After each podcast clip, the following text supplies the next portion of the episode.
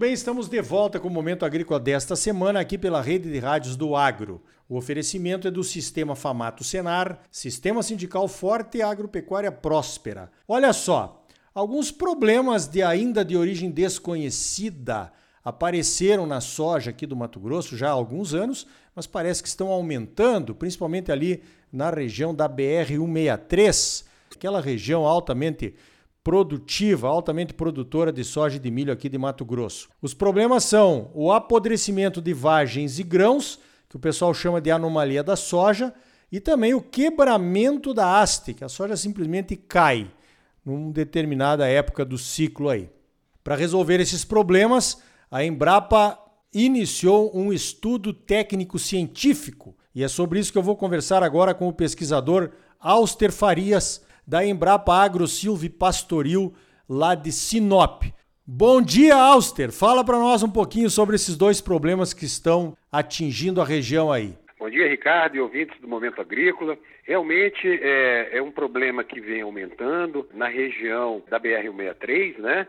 E apenas de forma resumida, uh, e na safra 2019 e 2020, alguns casos pontuais foram observados da anomalia, que é o apodrecimento de vagens e grãos, e alguma coisa também sobre quebramento. Isso aumentou um pouco em 2020, a safra 2020 e 2021, e 2021, 2022 é, realmente é, houve um aumento tanto de área quanto também nos níveis é, de danos, né, na queda da produtividade. E para isso, a Embrapa, a, em parceria, em cooperação com outras 15 instituições, entre é, empresas de, de, melhoramento genético, é, fundações, e cooperativas e, e, consultores, desenvolvendo projetos é, em diversas linhas para tentar elucidar esclarecer a, as causas e soluções para esses dois problemas atuais que estão ocorrendo apenas nessa região do Médio Norte de Mato Grosso.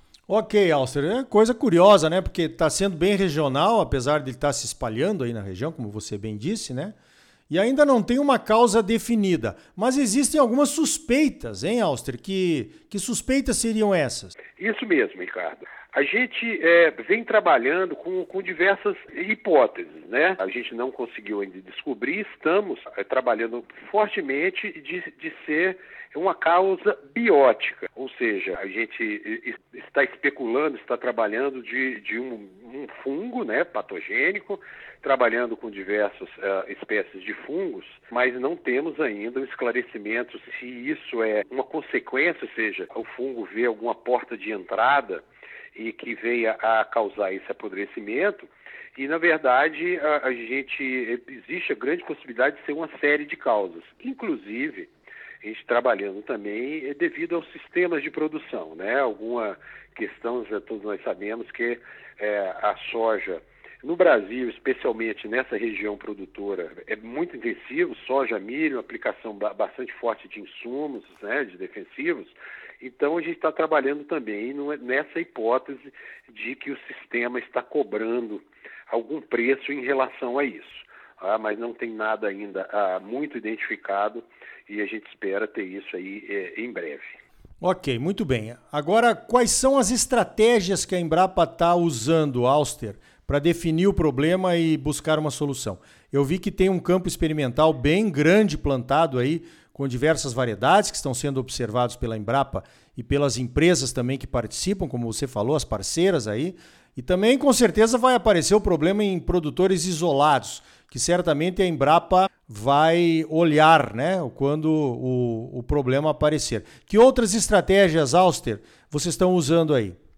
Olha, nós começamos no começo com áreas pequenas, é, Ricardo, é muito difícil você evoluir muito na elucidação das causas, né? Porque dá coisas muito pontuais, é, fica difícil você é, fazer estudos, inclusive em loco, né? Mas a, a gente está trabalhando, é, primeiramente, na parte de é, inteligência artificial, ou seja, nós visitamos fazendas e pegamos dados dos produtores é, para ver se algum tipo de manejo estava ocorrendo naquelas áreas, algum manejo específico que estava ocorrendo naquelas áreas com incidência da, de, da, da anomalia do quebramento. Não conseguimos identificar nenhum fator de manejo que venha claramente a causar é, é essa doença. A gente vai continuar com isso, né? É, com as áreas aumentando, a gente vai ter mais possibilidades. Essa é uma, uma, uma área, uma parte. Aí a gente está trabalhando também é, na questão de avaliação de cultivares, né? Temos ensaios hoje, 42 ensaios, experimentos, 17 deles em 15 locais diferentes na, na BR-163, Sorriso, Lucas, Sinop e Nova Mutum, testando aí, avaliando 42 cultivares, isso em 17 locais. Tá? Outra é também é, avaliando cultivares convencionais, 12 cultivares em 12 locais, e também estudos de épocas de plantio, épocas de semeadura, para elucidar se alguma época é mais propícia para o desenvolvimento dessas duas doenças. Esses também 12 locais. Temos também uma ação em seis locais, coordenado pelos colegas da fitopatologia, de manejo de fungicidas. Nós temos observado que quando você faz a aplicação de fungicidas, essa incidência diminui. Então, é, existe 10 tratamentos desses fungicidas, tanto de princípios ativos quanto de épocas fases de aplicação do fungicida. É uma segunda linha. Temos uma terceira linha também, é de uh, ver é, parte estrutural da soja, naqueles, naquelas cultivares que têm se mostrado um pouco mais resistentes, ver se existe alguma questão estrutural na vagem, no grão, por exemplo, como teor de lignina, é, que venha a influenciar nessa suscetibilidade e resistência. E é muito forte a gente trabalhando também é, na parte de metagenômica, né? ou seja, de você selecionar, coletar tecidos infectados é, para realmente tentar esclarecer, definir que patógenos estão realmente presentes e causando esses dois problemas na soja. Então, de forma geral, são essas as linhas que nós estamos é, trabalhando em parceria. É importante é, citar também, Ricardo, que outras empresas estão trabalhando, várias delas também, individualmente, é, também fazendo suas pesquisas para tentar elucidar, esclarecer esses dois problemas, o que é muito bom. Ou seja, a gente tem trabalhos em parcerias, esses que a gente comentou, e também as empresas tentando individualmente também, com as suas hipóteses, tentar esclarecer. Auster, você calcula quantos pesquisadores aí envolvidos na identificação e solução desses dois problemas? Olha, aqui na Embrapa eu posso dizer que é, de 12 é, mais ou menos de 12 a 15 pesquisadores, porque a gente tem é, colegas na área de melhoramento, que é o meu caso, temos colegas na área de fitopatologia, temos colegas até na parte de entomologia, é, nós temos colegas que trabalham também na área de climatologia. É, então, é, na Embrapa, cerca de entre 12 e 15 pesquisadores trabalhando, fazendo visitas. Essa semana passada mesmo vieram colegas da Embrapa Soja, que é a coordenadora né, do Centro Nacional de Soja. E só na Embrapa, né, das outras é, instituições, eu acho que esse número aí dobra ou triplica com certeza no total. Né? Então, a, a, hoje, é, Ricardo, é o grande desafio da soja é, nessa região é realmente esclarecer é, esses dois problemas. Perfeito. Eu acho que tem o lado ruim, claro, né, de um negócio novo aparecendo aí, trazendo prejuízos e preocupação para todo mundo.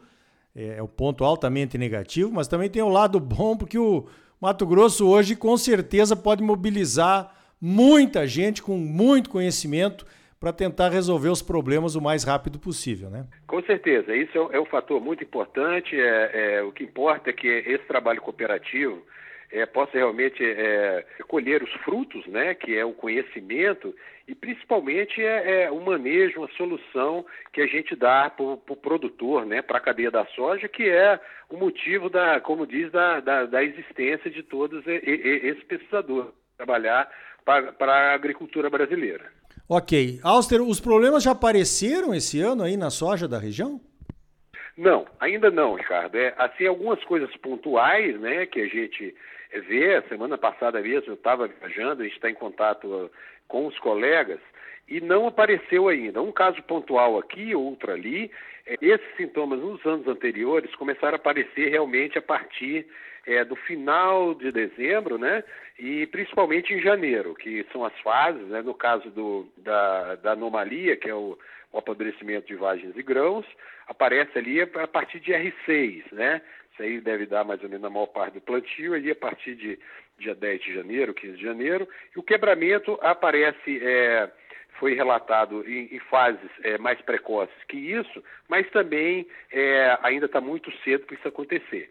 Tá? A gente torce que não seja uma coisa é, tão grande, é que não tem evoluído muito por bem dos agricultores, mas estamos aí é, imbuídos de realmente é, ir a campo, ir a laboratório, conversar com os colegas para nos né, esclarecer esses problemas. Muito bem, conversei então com o pesquisador Auster Farias da Embrapa Agro Silvio Pastoril, que está participando da solução desses dois problemas que apareceram, principalmente ali na BR-163, o quebramento da haste da soja e o apodrecimento de vagens e grãos, que é conhecido aqui como anomalia da soja. Auster, parabéns pelo trabalho e obrigado pela tua participação aqui no Momento Agrícola.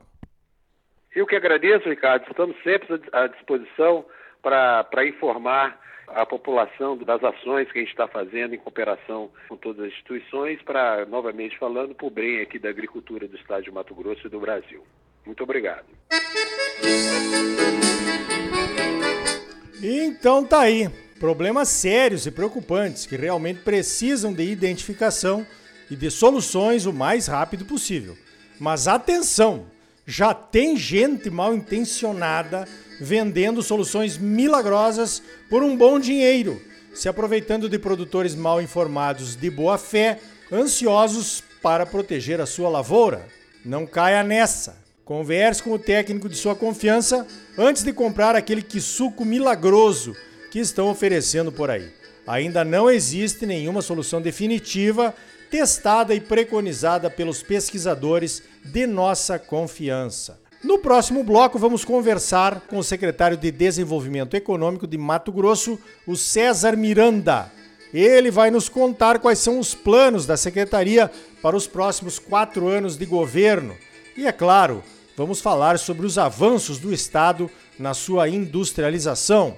E ainda hoje, o deputado federal Pedro Lupion, do Paraná, vai assumir a presidência da Frente Parlamentar da Agropecuária em 2023. Ele vai contar aqui para nós quais serão os desafios e as prioridades da frente diante de um novo governo, nem sempre muito engajado nas nossas principais pautas para um agro cada vez mais forte. Senar Mato Grosso, mais de 350 cursos gratuitos à sua disposição. São gratuitos porque já foram pagos pelos produtores rurais do estado. Procure o sindicato rural de sua cidade, faça um dos cursos gratuitos do Senar e comece uma vida nova. Voltamos já! Música